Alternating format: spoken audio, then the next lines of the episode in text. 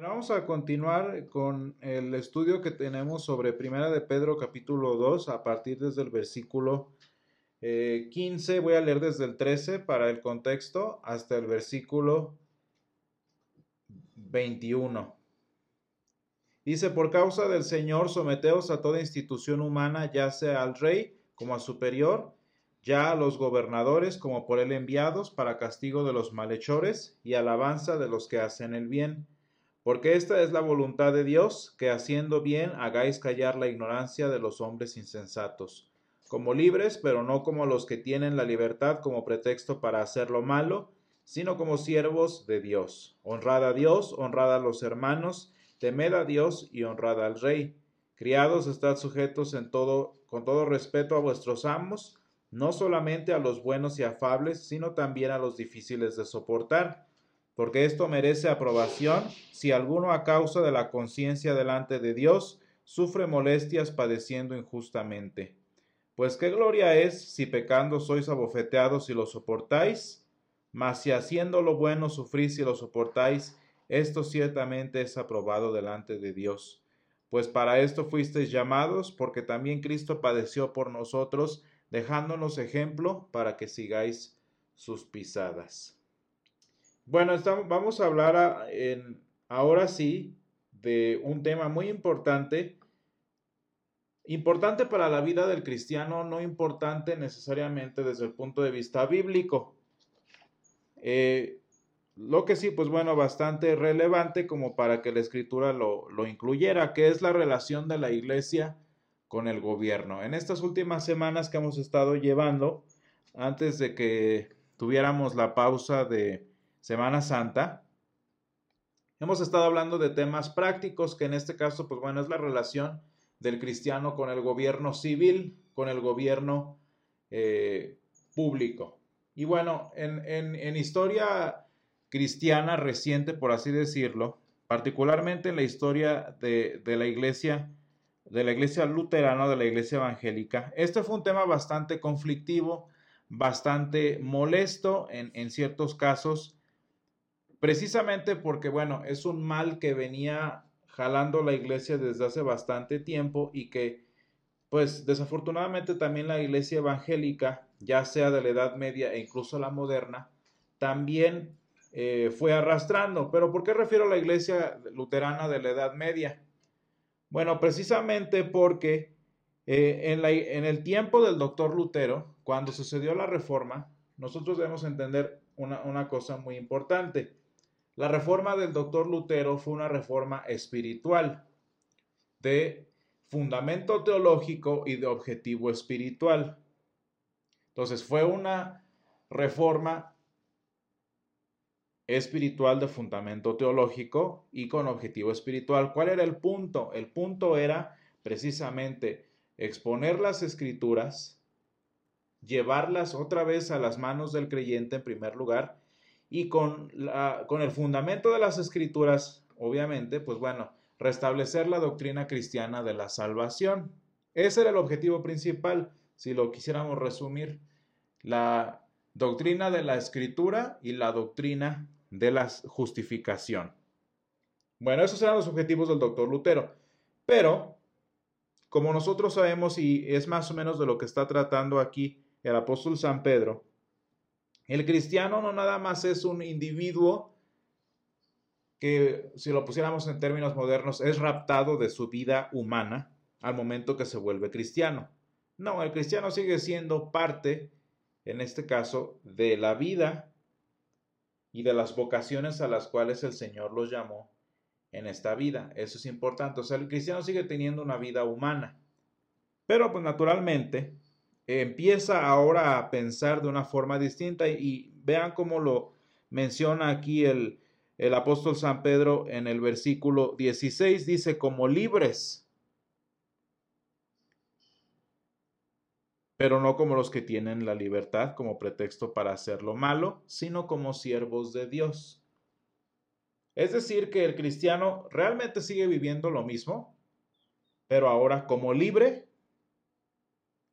y como siervo de Dios. Eso es importante que lo entendamos. Pero de ahí en más, en, el sentido más práctico, El cristiano no cambia mucho.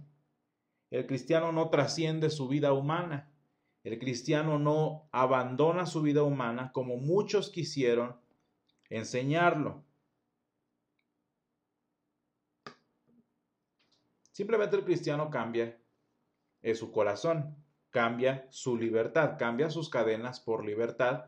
Pero en este caso, pues bueno, no estamos hablando de que eh, la, fe, la fe cristiana tenga una característica ascética, que es un término que, bueno, eh, ahorita vamos a ir, a ir viendo.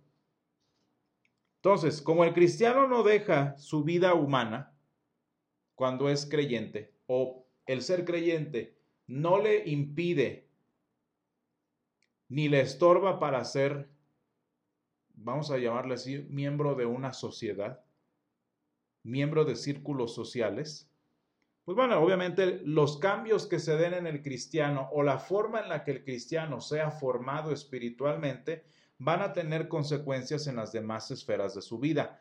De allí que, volviendo al principio de, de la reforma del doctor Lutero, por razones obvias, la libertad de Romanos 1.16, claro que tuvo repercusiones sociales, repercusiones morales, repercusiones civiles e incluso repercusiones políticas. ¿Por qué? Pues porque obviamente estamos hablando de un mundo cristiano, aunque fuera como estuviera, era un mundo cristiano, que en el momento en el que la palabra de Dios viene a, mostrar lo que estaba mal y por el Evangelio a, comenzar a cambiarlo, claro que se dan muchos cambios, no necesariamente espirituales exclusivamente. Y comienzan a darse cambios en este caso, pues ya decía yo, en cómo la gente pensaba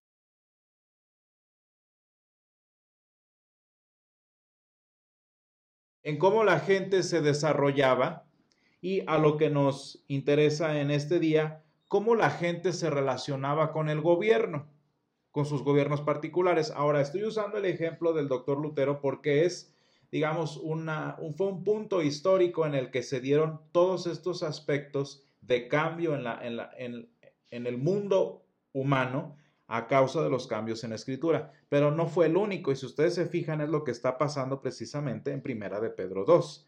El apóstol San Pedro está hablando con creyentes que viven en la dispersión, que viven como expatriados en la dispersión. Que pues naturalmente, no por ser cristianos, dejaron de vivir en los lugares en donde vivían, particularmente, por ejemplo, Capadocia, Galacia, la región de Asia y Bitinia.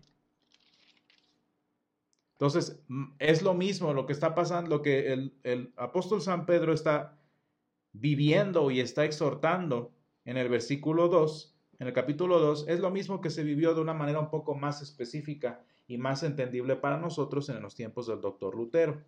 La relación del cristiano con el gobierno. Bueno, primero debemos entender una cosa, como dice específicamente el versículo 9. El versículo 9 es una de las mejores y yo creo que es la mejor definición en la escritura de lo que es un cristiano. Un cristiano, y digo una de las mejores porque no es la única, es linaje escogido, real sacerdocio, nación santa, pueblo adquirido por Dios. Esa es la definición de la ciudadanía del cristiano. El, apóstol San Pablo dice algo similar, nuestra ciudadanía está en los cielos. Y luego, también, por ejemplo, San Juan 1 dice, más a todos los que les recibieron, dice, les dio potestad de ser hechos hijos de Dios. Y dice aquí un aspecto importante, los cuales no son engendrados de carne ni sangre, ni de voluntad de varón, sino de Dios.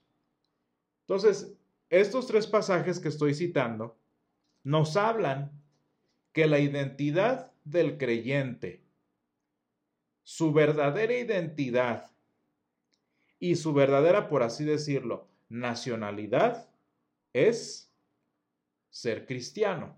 Su ciudadanía está en los cielos y su gentilicio, si quisiéramos decirle así, es linaje escogido, real sacerdocio, nación santa, pueblo adquirido por Dios. Y esta es una doctrina que eh, el apóstol San Pedro rescata de la enseñanza que la escritura viene arrastrando desde inicios del pueblo de Dios, particularmente, por ejemplo, con Abraham. En este caso, Abraham era parte de una sociedad, era parte, de hecho, de la, de la, de la civilización que tenía como capital Ur, era parte de alguna manera de la, de la cultura acadia. Eso era, pues, digamos, la identidad étnica y civil de Abraham. Pero vemos muy claramente en el llamamiento de Abraham que el Señor lo aparta específicamente de su tierra y de su parentela. ¿Y lo lleva a dónde? A la tierra que yo te mostraré. Eso es muy importante que tomemos el ejemplo de Abraham. Siguiente, podemos ver también la historia de Israel mismo en Egipto, porque los hebreos en Egipto eran egipcios por cultura, eran egipcios por tradición, por el simple hecho que en la escritura vemos todo lo que al Señor le costó sacar a Egipto de sus corazones. Aunque ellos dijeran que no, aunque estuvieran fuera de Egipto, el Señor nuestro Señor, perdón, se tardó 40 años en sacar a Egipto del corazón hebreo, porque culturalmente los judíos, los hebreos, eran, en este caso, egipcios. ¿Y qué es lo que hace el Señor? Fíjense bien, no nada más los saca espiritualmente de Egipto, que eso le tomó 40 años, sino que los sacó de Egipto y los constituyó una nación independiente. Ahora, no nada más pasó en Egipto, vuelve a pasar después en Babilonia, en donde los, ahora sí los judíos específicamente perdieron su tierra, perdieron su identidad cultural y en este caso en particular, pues bueno, hasta perdieron su idioma, ¿sí? En el momento en el que los hebreos regresaron a Jerusalén, eh, los judíos regresaron a Jerusalén después de la reforma de Ciro con la que empieza eh, Esdras y Nehemías, ya ni siquiera hablaban hebreo, hablaban la lengua de Babilonia. Y nuevamente, como nosotros vemos en, en, el resto de los profetas, tanto en Esdras como en Nehemías, y en Malaquías particularmente, vemos otra vez ese proceso en el que el Señor quiere separar a su pueblo de, este, de esta ubicación, digamos, civil, de esta ubicación política, que en cierto momento llegó a identificarlos, porque sí, vivían allí, sí eran parte de ello, pero su ciudadanía, por así decirlo, era una nación santa, un pueblo adquirido por Dios. En la vida del cristiano es exactamente lo mismo. Claro, vivimos en diferentes circunstancias históricas, diferencias culturales.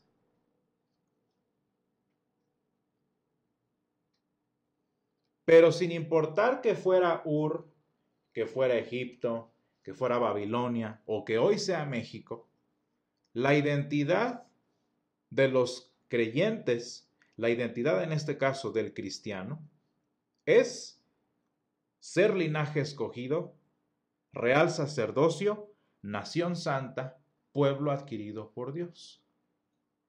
Esa es nuestra identidad. Esa es nuestra identidad y fíjense, mucho más allá que nuestra identidad nacional, nuestra identidad lingüística, nuestra identidad étnica, mucho más allá que eso, por una razón muy sencilla que esta identidad es nuestra identidad eterna.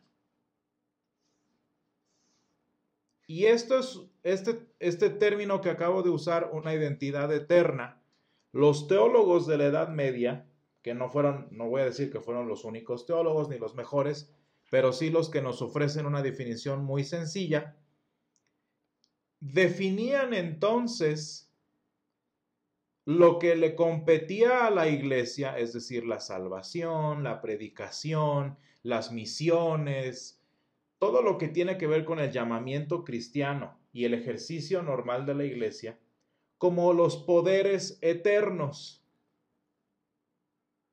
como los asuntos eternos. Y en consecuencia, el pago de impuestos, el pago, no sé, de el, el trabajo secular, el envolvimiento en la política, la vida de un soldado, la vida de un campesino, etcétera, etcétera. En estos aspectos que no tenían que ver con su eternidad, se le llamaban los poderes temporales. Eterno y temporal. Ahora, si esto lo ponemos en orden, quiere decir que la iglesia como pueblo de Dios tiene un objetivo muy específico y muy importante que es funcionar como un linaje escogido, ser un real sacerdocio, comportarse como una nación santa, vivir como un pueblo adquirido por Dios, para que en consecuencia, y aquí fíjense cómo lo expresa explícitamente el apóstol San Pedro, ¿para qué? Para anunciar las virtudes de aquel que os llamó de las tinieblas a su luz admirable. ¿Cuál es el objetivo de los poderes eternos de la iglesia? ¿Cuál es el objetivo de esta ciudadanía eterna nuestra? Anunciar las virtudes de aquel que nos llamó de las tinieblas a su luz admirable. Es decir, que el objetivo social, si lo queremos decir así, de nuestro país que se llama iglesia, de nuestra nacionalidad que se llama cristiana, es anunciar las virtudes de aquel que nos llamó de las tinieblas a su luz admirable, es decir, la predicación de la palabra y la administración de los sacramentos. Hasta allí. Y esto es muy importante que lo entendamos. Entonces, el cristiano como cristiano, ¿cuál es su finalidad en este mundo? Bueno, pues anunciar las virtudes de aquel que los llamó de las tinieblas a su luz admirable. Que si se fijan es otra forma de llamarle a aquel que nos sacó de nuestra antigua ciudadanía y nos dio una nueva ciudadanía. Eso es importante, esa es nuestra identidad cristiana. Ahora, claramente, y el Señor utiliza todas las cosas para, para el cumplimiento de su voluntad, los cristianos, además de esta identidad, de su identidad eterna, pues claro, tienen una identidad temporal.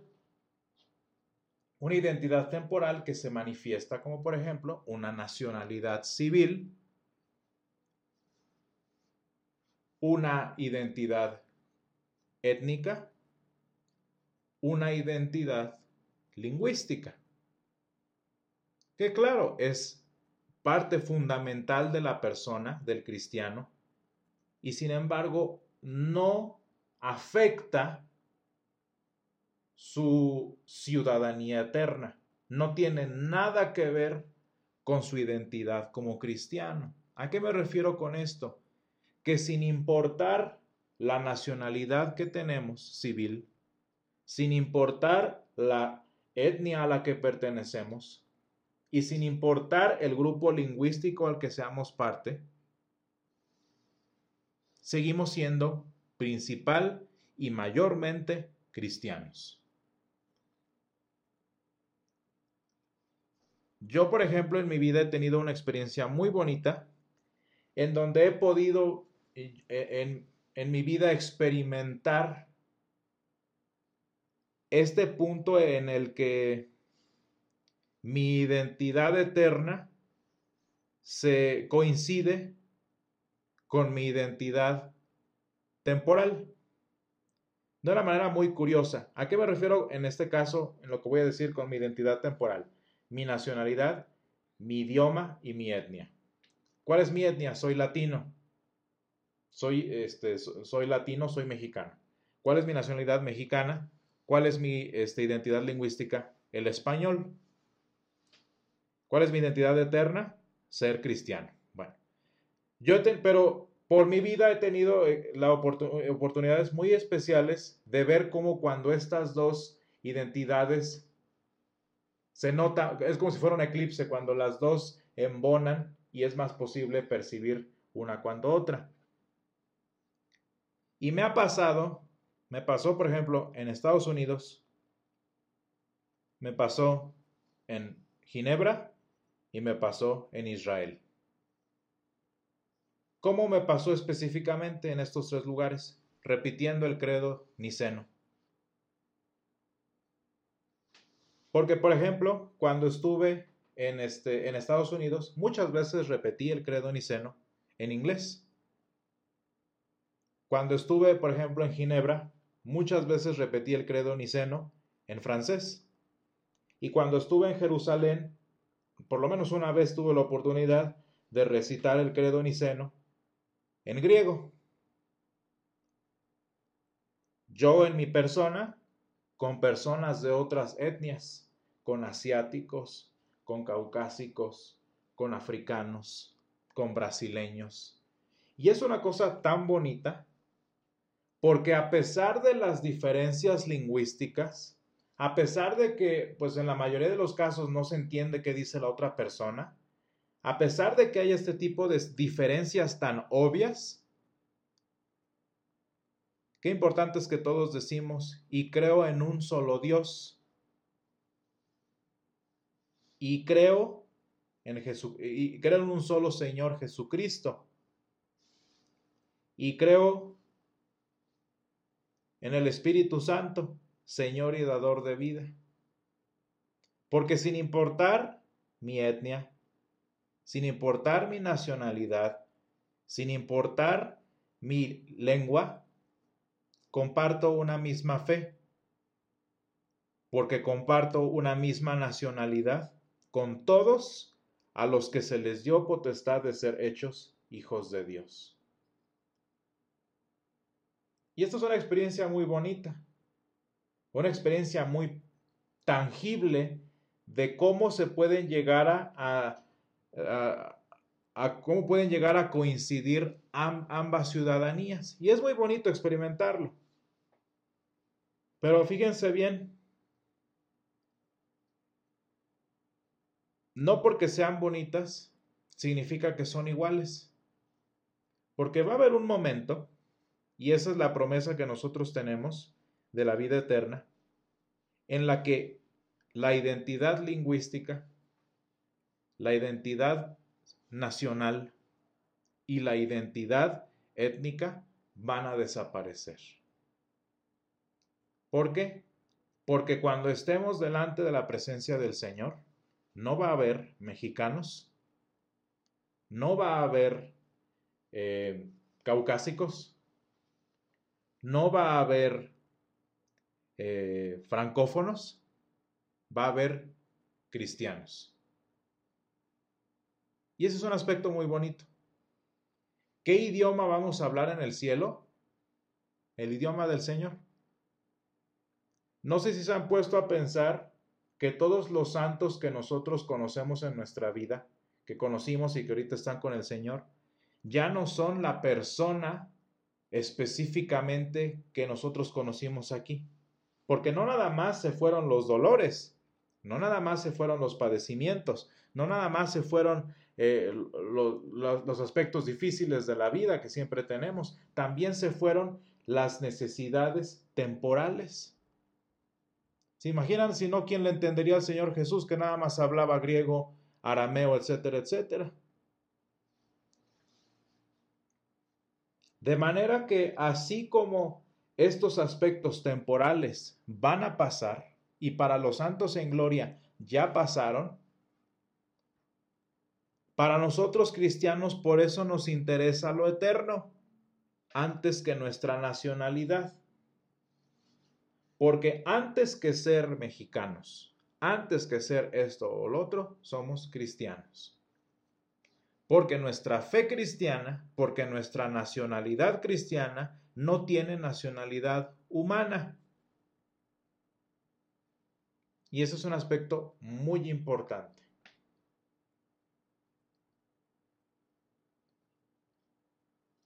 Ese es un aspecto muy especial que debemos reflexionar.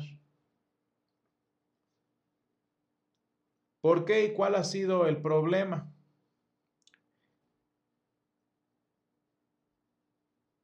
Durante la historia de la iglesia, y vamos a hablar específicamente de la iglesia, bueno, incluso lo podemos rastrear hasta el pueblo de Israel. ¿Cuál era el diseño del Señor para su pueblo?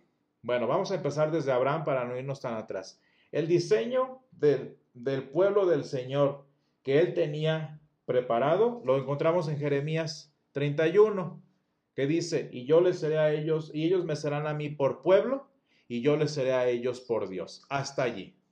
Un pueblo, un Dios. Se acabó. Ese diseño nosotros lo vemos en el Antiguo Testamento todo el tiempo de los jueces, desde Moisés hasta Samuel. Quitándole la, impiedad y la iniquidad de los jueces, vamos a pensar específicamente en en este modelo de vida creyente. Desde Moisés hasta Samuel, este era el modelo perfecto que el Señor quería. Pueblo, Señor. ¿Cómo se comunicaba en este caso nuestro Dios con su pueblo? A través de sus profetas. Pero los profetas no eran ni gobernantes, los profetas no eran los que estaban a cargo de todo, los profetas simplemente eran los mensajeros de nuestro Dios. ¿Quién gobernaba el pueblo de Israel desde Moisés hasta Samuel? Nuestro Dios, directamente. Pero no sé si ustedes recuerden que la transición entre Samuel y Saúl no fue bonita, ni fue planeada. La transición de un gobierno del gobierno que el Señor había planteado a un reino como el que fue el de Saúl, David, Salomón, etcétera, etcétera, fue un acto de rebelión. Porque ¿qué quería el pueblo? Quería ser como las demás naciones y tener ellos un rey.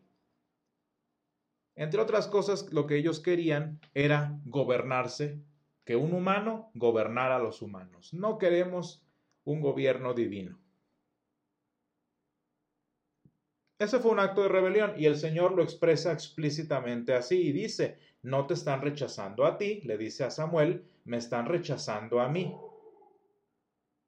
Y ese es un aspecto importante, no te rechazan a ti. Fíjense qué término utiliza el Señor, me rechazan a mí. Bueno, ¿Por qué el pueblo de Israel hizo eso? Porque querían parecerse a, a Babilonia, a Egipto, a Siria, a Moab, etcétera, etcétera. Pero fíjense bien, los pastores no son el gobierno de la iglesia. Los obispos no son el gobierno de la iglesia. No, no vamos a caer en lo mismo que cayó el pueblo de Israel por rebelión, llamando reyes y teniendo reyes. Los pastores no gobiernan la iglesia. A la iglesia la gobierna el Señor. Ese es el modelo. Si ustedes se fijan, el diseño de iglesia y de gobierno espiritual que el Señor planteó en Hechos 2 es el mismo que él planteó con Moisés hasta Samuel. El Señor y su pueblo. ¿Cómo gobierna el Señor? Bueno, pues a través de la escritura, a través de los sacramentos. Él gobierna directamente a la iglesia y los profetas, bueno, los pastores, al igual que los profetas, lo único que hacen es comunicar la voluntad de Dios, con la pequeña diferencia ahora en que este, esta comunicación de la voluntad de Dios no es exclusiva ya de los pastores como era en aquel tiempo de los profetas, ahora también es de todo el pueblo. ¿sí? O sea, todos los cristianos ahora tenemos la, la capacidad de, de expresar y compartir la voluntad de Dios. Pero el modelo es el mismo. Señor, pueblo, pueblo, Señor. Y esa fue la promesa de Jeremías 31. Eh, si lo encontráramos rápido, nada más ya no quiero tardarme tanto, dice Jeremías 31, Dice, aquí vienen días, dice el Señor, Jeremías 31, 31, en los cuales haré nuevo pacto con la casa de Israel y con la casa de Judá. Dice, pero este es el pacto que haré con la casa de Israel, versículo 33, daré mi ley en su mente y la escribiré en su corazón, y yo seré a ellos por Dios y ellos me serán por pueblo. Se acabó. Ese es el modelo de gobierno que nuestro Dios instituye en las escrituras. Por eso, en este caso, el gobierno de la iglesia es eso, pueblo, Señor, Señor, pueblo. Los pastores no somos el gobierno de la iglesia. Pero, así como Israel, queriendo imitar a los moabitas, a los filisteos, a los egipcios, etcétera, etcétera, demandaron al Señor un rey y en consecuencia rechazando su gobierno, Fíjense cómo el Señor los castiga dándoles lo que quieren y los reyes de Israel fueron un castigo contra el pueblo de Israel. Y el Señor se los dice bien claro, y ahora te vas a someter a lo que sus necedades, a lo que su negligencia haga. Y tanto querías, pues a ver cómo te va. Eso es lo que el, castigo del Señor. Y la iglesia hizo exactamente lo mismo. Porque en lugar de entender que la iglesia tiene un propósito específico que es anunciar las virtudes de aquel que nos llamó de las tinieblas a su luz admirable, la iglesia lo que hizo fue querer parecerse a los reinos con los que creció. De tal manera que para cuando llegamos al 1500, con, en el tiempo del doctor Lutero, los papas, los cardenales, los obispos y los sacerdotes parecían todo menos ese ministerio profético para el que el Señor los llamó. Y como sucedió con, e, con, los, este, con los reyes en Israel, sucedió lo mismo con la iglesia. Y tanto quería la iglesia un gobierno humano, tanto quería la iglesia someterse a la podredumbre de la politiquería humana, el Señor se lo concedió.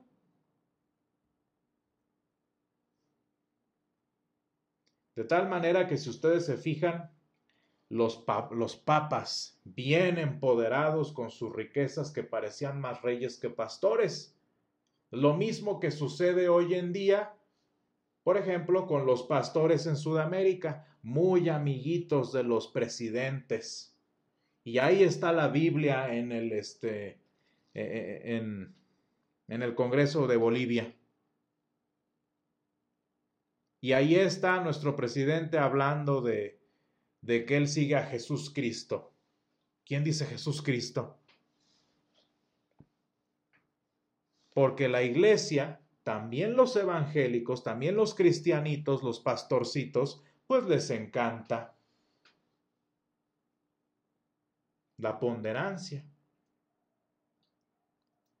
Y tristemente hemos visto que la iglesia va absorbiendo estructuras de gobierno que hacen todo menos reflejar este propósito que el Señor le dio a la iglesia. Y, y, lo peor es esto, que imagínense, si esto lo hace la iglesia como institución, ¿cómo no lo va a hacer el cristiano? Y con razón nos preguntamos, ¿por qué los cristianos parecen más no sé, mexicanos que cristianos? ¿Por qué los cristianos parecen más eh, hispanos que cristianos? ¿Por qué alguien lo identifican más como tal o tal cosa que como cristiano? Pues porque la estructura de la iglesia, al igual que el pueblo de Israel, dice el Señor, no te rechazan a mí, le dijo a Samuel, me rechazan a mí mismo. Por eso qué bonito dice, y con esto terminamos, dice el apóstol San Pedro, pues para esto fuisteis llamados, porque también Cristo padeció por nosotros, dejándonos ejemplo para que sigáis sus pisadas. Y vamos a ver entonces qué es lo que sí debemos hacer en nuestra relación con el gobierno y en nuestra vida como seres humanos. Y gracias Señor te damos por este eh, llamamiento que nos diste, por esta identidad eterna que nos has dado Señor y también por esta identidad temporal Señor que nos permites tener. Gracias Padre porque nos has dado identidad para saber quiénes somos y porque Señor nos permites a través de ella cumplir con tu llamado. Señor, ayúdanos a vivir el modelo de vida, el modelo de gobierno que tú quieres, Señor. Ayúdanos, Señor, a ser gobernados por tu palabra y a ser dirigidos por lo que tú quieres que hagamos, Señor. Todo esto te lo pedimos en el nombre de Jesús. Amén.